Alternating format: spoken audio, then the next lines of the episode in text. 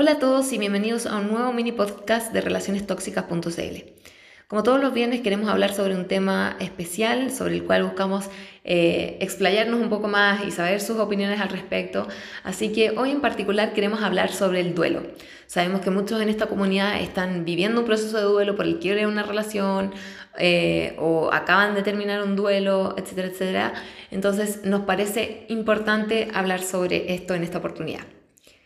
Hace poco escuché una serie que alguien definió el divorcio o una separación de una pareja como un duelo, como que alguien se te murió, pero que en realidad es mucho peor porque esa persona en verdad no está muerta, en verdad está por ahí, está eh, reconstruyendo su vida, tiene una nueva pareja y además está terminando eh, y peleando por todas tus cosas materiales, por plata, por tus hijos. Entonces como ese amor maravilloso terminó reducido a cosas terribles.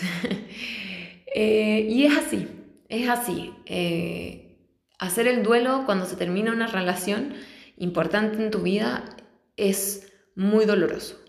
Eh, durante todo ese tiempo estás buscando respuestas, respuestas que muchas veces no te van a llegar. estás tratando de volver a encontrar tu centro, en, volver a encontrarte como quién eres tú, aparte de esa persona. Y por eso es un proceso doloroso, lento. Pero en este caso en particular, como estamos en el contexto de las relaciones tóxicas, eh, muchas veces cuando, cuando terminamos con nuestro abusador o abusadora o esa expareja tóxica, vamos y volvemos mil veces. Suelen ser así e, este tipo de relaciones.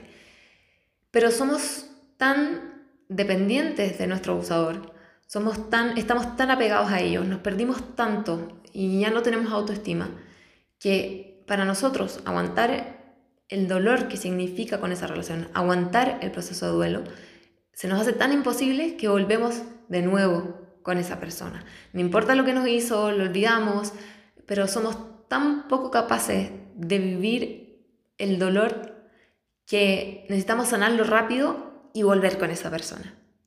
Y la verdad es que pocas veces en la vida las cosas que vale la pena, las cosas que nos hacen felices, son fáciles de obtener. Ni la plata, para eso tenemos que trabajar, ni una buena, ni, una buena relación con nuestros hijos, eso requiere dedicación y amor por parte de nosotros, eh, ni una carrera que requiere mucho estudio, etcétera, etcétera. y, con, y con el duelo es lo mismo. Duele, duele un montón, pero si nos saltamos los pasos, nos perdemos la oportunidad de aprender todo lo que podríamos aprender.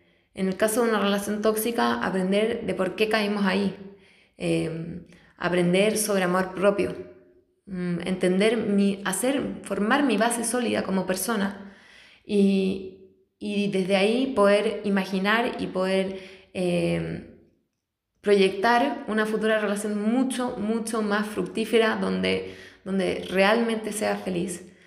Nos perdemos la oportunidad de conocer gente nueva, nos perdemos la oportunidad de volver a hacer las cosas que nos gustan, encontrarnos con los amigos que hace tiempo no veíamos. Em, muchos de ustedes no terminan, y yo también fui em, culpable de esto en el pasado, fui, fui responsable totalmente de, de haber, haber querido saltarme el duelo y, correr rápido en las manos de, mi ex o correr rápido a, los brazos de alguien más. Em, pero las cosas no funcionan así. La verdad es que si, si, si te saltas el proceso de duelo, seguro vas a volver a repetir el patrón, seguro eh, no vas a encontrar un amor del bueno y seguro, lo más importante, no vas a encontrar tu amor propio y a ti mismo. Em, quiero que entiendan que muchas veces eh, creemos que nuestro, nuestro tóxico va a cambiar eh, y lo perdonamos rápido y no nos tomamos el tiempo. Y la verdad es que por lo general cuando el abuso comienza las cosas terminan peor. Eh, y por eso es cuando, cuando todo el abuso avanza demasiado, se, caemos en estrés postraumático. Y recuperarse de un estrés postraumático es mucho más difícil que recuperarse de un corazón roto. En ese minuto, cuando ya tienes estrés postraumático, estás enfermo, no puedes dormir, em, tu nivel de estrés está por las nubes y esa recuperación tiene que ser ya por un profesional, ya no vas a poder salir solo, ya no vas a poder em, avanzar tan rápido como hubiera sido si es que hubieras aguantado el duelo en un primer minuto, sino que em, va a ser una recuperación que va a ser dos pasos para adelante y tres para atrás y te puedes demorar en promedio uno o dos años. Y por eso mi invitación es que no tengan miedo a sentir el dolor de terminar esa relación, no tengan miedo de que pasa mucho también, es que, que, si esta persona, este tóxico o tóxica no los quiere, no van a encontrar a nadie más, porque no es así.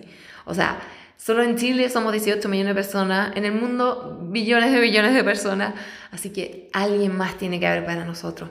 No es la única persona en el mundo. Y aunque duela, duela un montón en este minuto, aguanta, no lo llames, no le contestes el teléfono, eh, no la busques en las redes sociales, no preguntes por ella y aprovecha la oportunidad única que te da el haber terminado una relación de reconstruirte y de amarte a ti mismo.